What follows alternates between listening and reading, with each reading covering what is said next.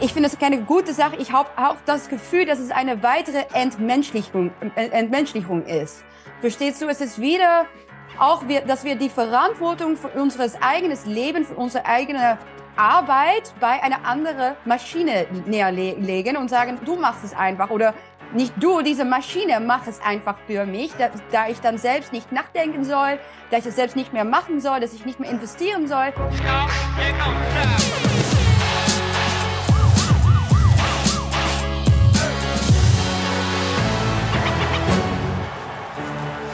Herzlich willkommen bei Achtung Reichelt. Wir sprechen heute über die größte technologische Revolution seit dem iPhone. Eine der größten technischen Revolutionen, die Sie, die ich, die wir alle jemals miteinander erlebt haben. Wir sprechen heute über künstliche Intelligenz. Künstliche Intelligenz, das ist ja großartig und würde manchen Menschen, werden Sie jetzt sagen, sehr gut tun. Zum Beispiel vielen Mitgliedern der Grünen Partei, vielen Menschen in unserer Bundesregierung. Ich sage Ihnen, was künstliche Intelligenz vor allem tun wird. Künstliche Intelligenz wird unsere Welt revolutionieren. Künstliche Intelligenz wird vor allem unseren Arbeitsmarkt revolutionieren. Das klingt erst einmal furchterregend, ist es für viele Menschen auch. Deswegen muss man sich mit künstlicher Intelligenz beschäftigen. Das Phänomen, das wir erleben werden, ist, dass all die Menschen, die heute mit Laptops arbeiten, und anderen Menschen, die in der Industrie arbeiten, die vielleicht im Bergbau gearbeitet haben, im Stahlwerk gearbeitet, haben, anderen Menschen seit Jahren erzählen, naja, ihr müsst euch halt einfach mal einstellen auf die neue Zeit. All diese Menschen werden in Zukunft vielleicht durch künstliche Intelligenz ersetzt. Und künstliche Intelligenz wird ihnen sagen, keiner braucht euch mehr, auf die neue Zeit müsst ihr euch vielleicht einfach mal einstellen. Excel-Tabellen kann jetzt jemand anderes machen. Künstliche Intelligenz wird unsere Welt so sehr verändern, wie wir alle miteinander das vielleicht noch nie erlebt haben. Und darüber müssen wir sprechen mit Eva Vladinger-Brok. Herzlich willkommen. Hallo Julian, vielen Dank. Liebe Eva, künstliche Intelligenz, ChatGPT, ein Programm, das so reagiert wie ein Mensch, wenn man mit ihm spricht.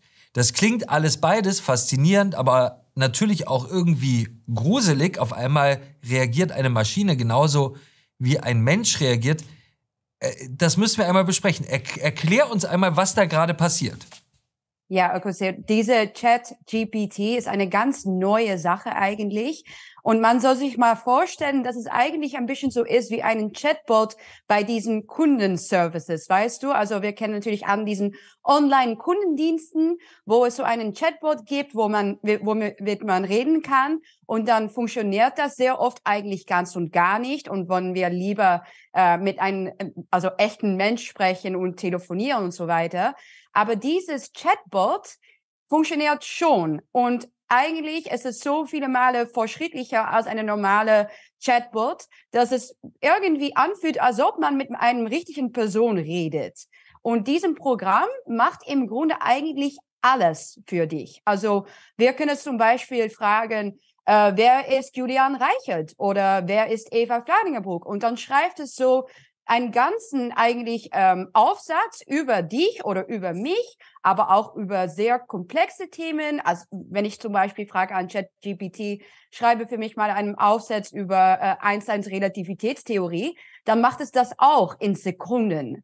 Also das ist alles wirklich revolutionär und wie gesagt, kann das wirklich uns Leben total ändern. Es ist alles noch nicht total fehlerfrei. Zum Beispiel, wenn äh, wir jetzt fragen an ChatGPT, schreiben mal etwas über Eva Fladengebruck, dann sagt es, dass ich geboren bin in, in 1997. Bin ich nicht, bin geboren in äh, 1996. Äh, 90. Ich sage, dass ich in Rotterdam studiert habe, habe ich auch nicht. Ich sage selbst, dass ich, dass ich Autorin bin, dass ich ein Buch geschrieben habe, das ich überhaupt nicht geschrieben habe. Aber es gibt viele Sachen, die schon ganz, ganz gut funktionieren. Und es sieht alles aus, wie es total faktisch ist, total klar, deutlich, sehr überzeugend. Und das ist natürlich etwas, das äh, also potenziell auch schlimme Folge haben könnte, äh, nämlich, dass wir Sachen erklärt werden, die überhaupt nicht stimmen, die nicht wahr sind. Äh, und dann kann es auch nicht um, um nur kleine Sachen gehen, wie meine Geburtstag zum Beispiel, aber dann kann es gehen um ideologische Sache zum Beispiel. Also ich finde das schon etwas, ja. Das ist ja eine der spannenden Fragen, die wir in den letzten Jahren immer wieder erlebt haben, dass Technologie, neue Technologie, sich sehr schnell in eine politische Richtung entwickelt hat. Wikipedia ist links, äh, äh, Google verhindert äh, gewisse Search Results über Dinge, die politisch äh, nicht genehm sind. Auf Social Media haben wir es sowieso erlebt, ja, Facebook, Twitter, Twitter jetzt glücklicherweise ein bisschen befreit durch Elon Musk, aber auch da haben wir eine klare politische Tendenz nach links erlebt. Ist das eine beunruhigende Vorstellung, dass jetzt die künstliche Intelligenz links sein könnte? Ja, ganz und gar. Und dann hier ist es noch schlimmer als mit Google oder ähm, als mit, ähm, mit Wikipedia, weil auf diese Weise äh, soll man überhaupt keine eigene Forschung mehr machen. Weißt du, also es sagt wirklich, das hier ist die Wahrheit. Es ist alles so überzeugend, es sieht so faktisch aus. Es gibt jetzt schon Universitäten, die total in Panik sind, weil die wissen, dass keine Student selbst mehr seinen Essay schreibt. Also so avanciert, so fortschrittlich ist es schon. Und du kannst dich vorstellen, was für ein Machtsinstrument es ist, wenn eine Maschine sagt, das hier ist die Wahrheit. Das hier sind die Fakten. Und wenn wir das benutzen werden, werden wir unbedingt auch dümmer, weil wir überhaupt keine eigene Forschung mehr brauchen. Wir sollen nicht mehr selber machen. Und dann, wie können wir eigentlich noch wissen, was wahr ist und was nicht wahr ist. Und am, am meisten würde ich sagen, für die junge Generation ist das wirklich ein großes Gefahr. Spannender Vergleich, so wie jeder technologische Fortschritt uns einerseits stärker, aber andererseits natürlich auch schwächer gemacht hat. Wir sind körperlich mit Sicherheit nicht mehr in dem Zustand, in dem unsere Vorfahren waren, die keine äh, Autos, keine äh, äh anderen Beförderungsmittel zur Verfügung hatten. So ist es natürlich auch möglich, dass künstliche Intelligenz dazu führt, dass wir immer weniger denken. Und eine ganz spannende Frage, die sich äh, in den USA viele Menschen stellen, in Deutschland ist das Thema wie immer noch nicht so richtig angekommen, da ist man noch ein bisschen bequem und denkt gerade erstmal darüber nach, wie man es regulieren kann. Ja? Äh, gibt es neue Regeln, wer künstliche Intelligenz benutzen darf? Aber die Frage, die man sich in den USA bereits stellt, Elon Musk, einer der intelligentesten Menschen der Welt, ist, kann es sein, dass künstliche Intelligenz irgendwann über uns herrschen wird? Dass es Wesen von künstlicher Intelligenz, Roboterwesen oder wie auch immer sie aussehen mögen, geben wird, die den Menschen beherrschen, weil sie intelligenter sind als der Mensch. Elon Musk war vor äh, wenigen Tagen in einem hochfaszinierenden Interview äh, mit Tucker Carlson zu sehen auf Fox News und da wollen wir beide einmal ganz kurz reinschauen. I'll try to create a third option, um, and that third option hopefully does more more good than harm. Uh, like the intention with OpenAI was uh, obviously to do good, but it's not clear whether it's actually doing good or whether it's. I, I can't tell at this point, um, except that I'm worried about the fact that uh, it's being it's being trained to be politically correct, which is simply another way of, of being untruth, saying untruthful things. Yes. So that's that's a bad sign. There's certainly a path to AI dystopia is to train an AI to be deceptive. So yeah, I'm, I'm, I'm going to start something which I know you could call truth GBT or uh, a maximum truth-seeking AI that tries to understand the nature of the universe. And I think this this might be the best path to safety in the sense that uh, an AI that cares about understanding the universe uh, is unlikely to annihilate humans because we are an interesting part of the universe. man, man, muss einmal äh, noch mal kurz rekapitulieren, was da gesagt wird. Elon Musk der einer der faszinierendsten, ja tatsächlich Erfinder unserer Zeit ist. Jemand, der durchdringt, was auf unserer Welt passiert und äh, uns faszinierende Dinge geschenkt hat. Denkt darüber nach, ob künstliche Intelligenz an einem gewissen Punkt zu dem Entschluss kommen könnte, die Menschheit auszuradieren. Ja. Was plant Elon? Das ist ja kein schönes Szenario. Er sagt, wir müssen die künstliche Intelligenz davon überzeugen, äh, dass wir eigentlich ein schöner Teil der äh, Welt und der Zivilisation sind. Äh, was plant Elon Musk da, um uns davor zu bewahren, dass eine künstliche Intelligenz, und ist keine Verschwörungstheorie, nur damit unsere Zuschauer das nochmal wissen, ähm, sondern ein Szenario, das die intelligentesten Menschen der Welt besprechen, was plant Elon Musk, um zu verhindern, dass eine künstliche Intelligenz uns alle ausradiert? Ja, er sagt eigentlich, also im Grunde schon, dass diese Trend, also diese äh, ChatGTP, künstliche Intelligenz, dass es alles unaufhaltsam ist. Das sagt er. Und dann sagt er auch, wir sollen mal diesen eine neue alternative Version, das, das schlägt er eigentlich vor, dass er das machen will, um eine neue alternative also Truth Chat GTP zu machen, die nicht so politisch äh, korrekt ist und eigentlich der Wahrheit erzählt.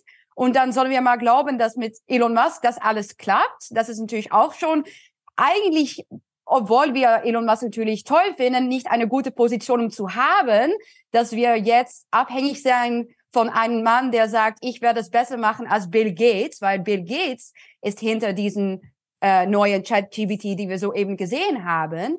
Und er sagt eigentlich, ja, ähm, wir sollen mal diesen, diese Maschine davon überzeugen, dass wir es wert sind, um nicht zerstört zu werden. Also, uh, nicht eine gute Position zu haben, glaube ich. Überhaupt, dass wir davon reden müssen. Und dann sagt, er sagt wirklich, ja, wir sollen mal also hoffen, dass diese, dass diese Chat-GDP, diese Truth Chat-GPT versteht, dass wir ein wichtiges Teil des Universums sind und dass wir nicht so ein Science-Fiction-Szenario ähm, erleben werden, wo alle Leute von Robotern ähm, wirklich vernichtet werden. Und da, das, das sagt er. Er sagt, es ist möglicherweise die Realität. Und ich habe Angst, dass er recht hat. Also ich bin ja immer ein großer Fan von neuen Technologien und ich bin so ein Technologie- und Fortschrittsoptimist. Aber es ist schon ein Szenario, das man vor wenigen Jahren auch ins Reich, äh, ja wirklich der Science Fiction verwiesen hätte, dass wir jetzt Technologien überzeugen müssen davon, Technologien, die wir selber geschaffen haben, dass sie uns nicht zerstören, dass wir eigentlich ganz liebenswert sind, oder? Äh, das hätte man sich nicht vorstellen können. Ja, und das ist natürlich, also das macht mega Angst. Also ich bin total nicht optimistisch, wenn es geht um diese Sache. Ich, ich möchte selber auch persönlich diese Chat-GBT und so weiter nicht benutzen. Ich habe davon Angst. Ich finde es keine, ich finde es keine gute Sache. Ich habe auch das Gefühl, dass es eine weitere Entmenschlichung, Entmenschlichung ist. Verstehst du? Es ist wieder auch, wir, dass wir die Verantwortung für unseres eigenes Leben, für unsere eigene Arbeit bei einer anderen Maschine näher legen und sagen, du machst es einfach oder nicht du, diese Maschine, mach es einfach für mich, da, da ich dann selbst nicht nachdenken soll, da ich es selbst nicht mehr machen soll, dass ich nicht mehr investieren soll. Und ich, ich persönlich habe wirklich Angst, dass das alles sehr, sehr schief geht.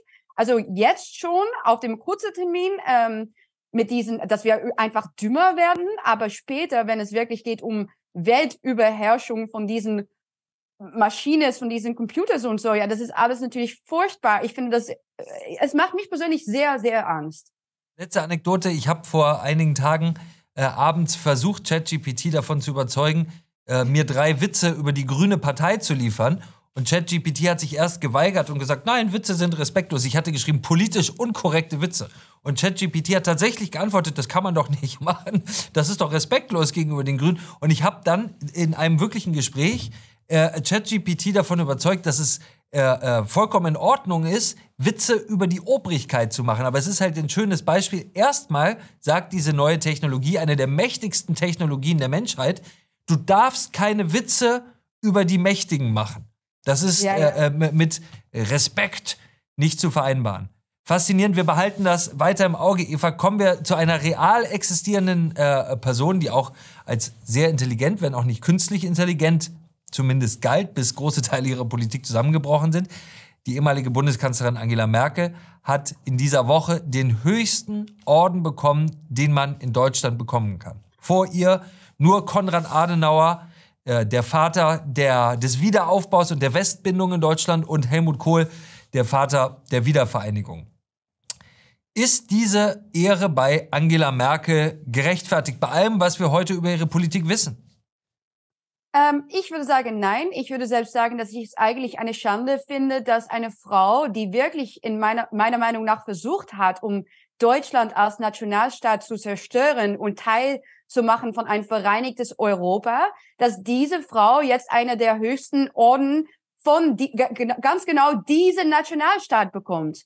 Ich finde das eigentlich selbst Heuchlerei, um zu sagen, das akzeptiere ich. Wieso akzeptiert sie das? Sie hat ich, ich glaube überhaupt nicht, dass Merkel Deutschland wirklich liebt, aber sie akzeptiert schon, um seinen Orden anzunehmen. Ich, ich, äh, ja, persönlich würde ich wirklich sagen, ich finde das eigentlich schon eine Schande. Ja.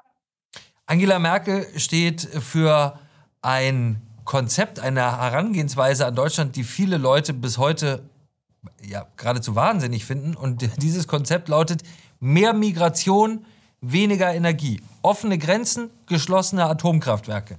Das ist eines der Erben von Angela Merkel. Wie wird diese Frau mal in den Geschichtsbüchern stehen? Also wenn ich es zu sagen hat, hätte, dann würde ich sagen, das Einige, wovon wir Merkel noch kennen werden, ist, dass sie gesagt hat, wir schaffen es, aber das ist Einige, was sie wirklich geschafft hat, war die Abschaffung Deutschlands. Äh, und das natürlich mit diesen Migration. Also sie hat mehr als 1,2 Millionen Flüchtlinge oder Einwanderer, soll ich eigentlich sagen, Migranten, Deutschland reingelassen und damit auch die Struktur Deutschlands total und eigentlich für immer geändert. Und das war nicht eine Solidaritätssache. Das hat sie nur für eigen, ihre eigene politische Gewinn gemacht, glaube ich, weil sie Angst hatte, um wieder, ähm, ja, also mit ihrer Geschichte natürlich hatte sie Angst, um wieder zu, zu hören, ah, das ist natürlich wieder Deutschland. Deutschland ist nicht solidär mit Ausländern. Deutschland ähm, ist wieder feindlich gegenüber Ausländern. Und das hat sie total, ich glaube, es hat sie irgendwie so gekapert, diese Gedanke, glaube ich. Aber damit hat sie Deutschland ausgeliefert. Und das ist, glaube ich, ihre Legacy, dass sie der Frau war, die Frau war, die Deutschland für immer und für eigentlich allzeit geändert hatte. Angela Merkel stand als Frau, besonders in der Pandemie, aber insgesamt in den letzten Jahren, für etwas, was wir in den Medien ganz oft gelesen haben, sind Frauen nicht die besseren Regierungschefs? Müssen die Männer nicht eigentlich weg und die Frauen sollten übernehmen? Wenn man da jetzt im Rückblick äh, äh drauf schaut, muss man sagen, all die großartigen Frauen, die in der Pandemie zum Beispiel gefeiert wurden, sind inzwischen nicht mehr an der Macht und man kann durchaus sagen, mit vielen ihrer politischen Ideen grandios gescheitert. Angela Merkel ist mit vielen ihrer Ideen, ihrer politischen Ideen grandios gescheitert. Wie blickst du als Frau auf die Frau Angela Merkel, die ja durchaus eine, eine, eine Vorbildfigur war, für viele Frauen auch? Ja, es ist für mich eigentlich ganz und gar egal, dass sie eine Frau ist, aber was ich wichtig finde, ist ihre Politik. Und was schon schlimm ist, finde ich, ist, dass sie als Frau in Besonderes äh, Deutschland ganz und gar nicht sicherer gemacht hat für Frauen. Also mit dieser Immigrationspolitik hat sie eigentlich gesagt, das Leben von deutschen Frauen ist mir egal. Weil wir wissen allen, dass die Einwanderung eine der schlimmsten Sachen ist für die Sicherheit von Frauen in Deutschland, für die Sicherheit von Mädchen in Frauen. Und das ist alles natürlich auch, das können wir sehen in auch die Statistiken, wenn es geht um Kriminalität, wenn es geht um äh, Sexualkriminalität zum Beispiel. Und dass sie das als Frau gemacht hat und dass sie hat gesagt, ja, es ist mir eigentlich egal, was die, was die Zukunft ist von deutschen Frauen und Mädchen, das finde ich im besonders eine, ja, eine sehr schlimme Sache. Eva Vladinger-Brock, wie immer herzlichen Dank für das Gespräch und schönes Wochenende. Du auch, Julian. Vielen Dank. Danke dir. Danke fürs Zuhören. Das war Achtung Reichelt. Haben Sie keine Angst, Sie sind nicht allein mit Ihrer Meinung und abonnieren Sie Achtung Reichelt auch hier auf Spotify.